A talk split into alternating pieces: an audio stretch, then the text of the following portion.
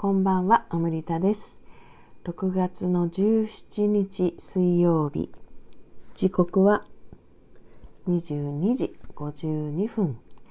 しっとりしっぽりじっくり語ろう真夜中のラジオトークです。あー、なんかエネルギーがなんか不思議な感じがしますね。ぱあれかな。この週末の何でしょう。まあ意識に刷り込まれてんのかな。なんかわからないけど、まあ、そうだったとしてもすごい効果だなと思いますね。今週末ねあの新月と日食と夏至が重なるっていう。まあそんなにその天体的なこと詳しくなくても構来てるよねっていう 感じで、まあ、それらが全部人間の意識のなせる技だったとしてもすごい影響何らかの形であるんだろうなっていう重なり具合ですよね。自分たちの意識で作り出すのにしてもですよ。うん、でなんか私なんでしょうねなんかどっちかって言ったら興奮してるんですかね。あの新月とかのねイメージでであの内側にねずっと入っていって静かに内省するみたいな感じじゃないですね。夏至とかいろんなパワーが入ってるのかな。なんか昨日一昨日昨日かからかななんかなんか眠れなくなってきて夜とかもランランと目が冴えちゃってる感じになって時々そういうことあるんですよね。ありませんか？なんか眠れないあの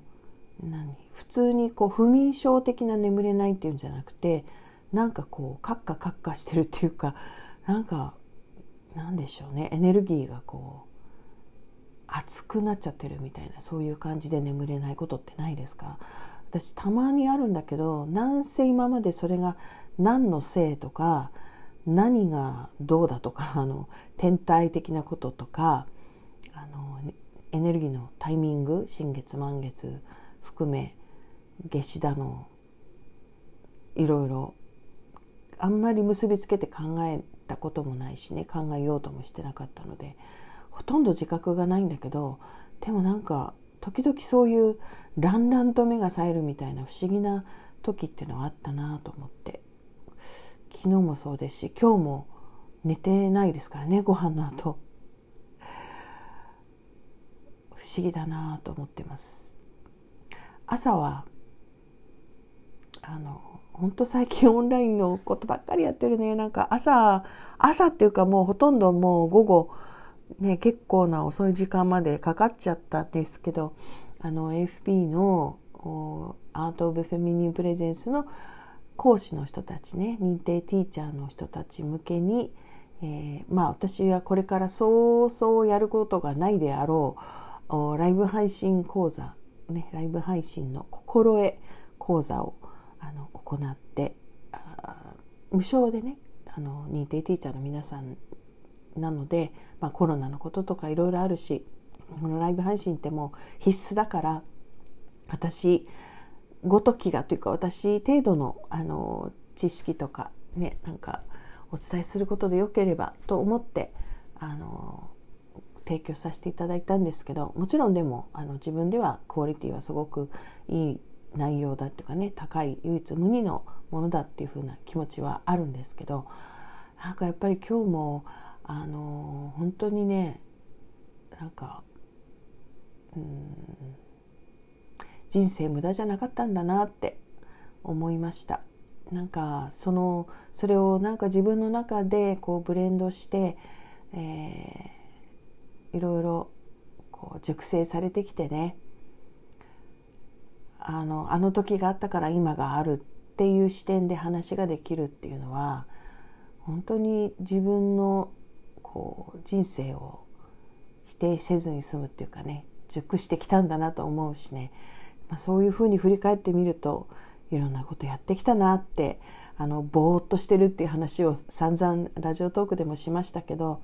そりゃねあの20代30代30代前半ですかねぐらいまであの怒涛の10年間あの何でしょうもう本当に24時間戦えますかどころじゃなくて48時間徹夜して仕事してたりとかしてたのでその時期があったことを考えたらねまあ別にぼーっとしたり寝てたりする時あっていいよなみたいなそんな感じですけどまあ本当にまあすごい時代だったなと思って今日ねあの私のテレビ局時代の話とかも講座の中で珍しくねさせていただいたので詳しく。なんか改めてまあね聞いてらっしゃる方たちもそんなすごいすごいって、まあ、おっしゃってくださったんだけど私的にはすごいっていうか大それだっていうか そういうもうヒヤヒヤ問題今思うとっていう思いしかないんですけどね。あのそんなすごいことをいろいろされてきた人なんですねって言ってくださるのを受けてまあ自分が自分にね本当によくやったよねって言ってあげられる時間だったと思いますしそれらをなんか踏まえて何か私がねお伝えしたいことがありますって言って伝えることができるその場があるしそれを聞きたいって集まってくださる人たちがいるっていうのはまたまた言っちゃいますけど本当にありがたいなっていうねありがたい日々のあの話になっちゃうんですけどそう思ってねあの半日それで終わったような感じですけどね。そして週末ねそのエネルギーがさらに高いというあの夏至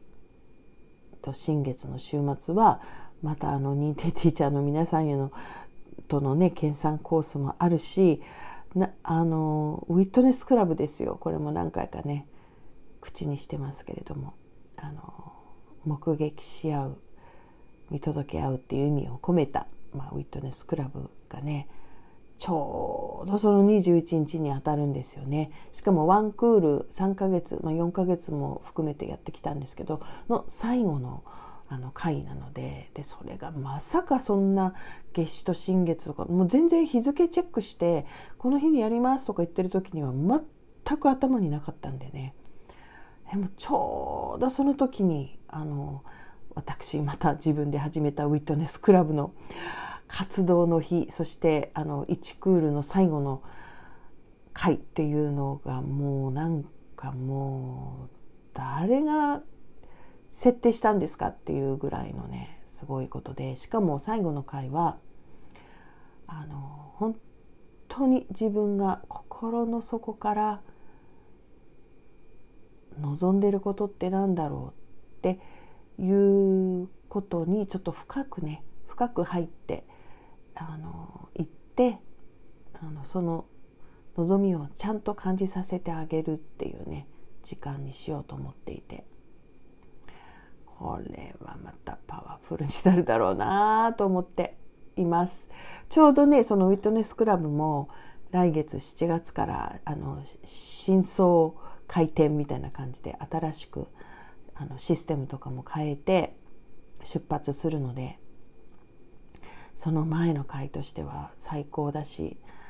まあ、今後あの細々とそんなに大々的になんかっていうことじゃなく昨日も一昨日も言ってるかななんかそういうね私の大事にしていく活動っ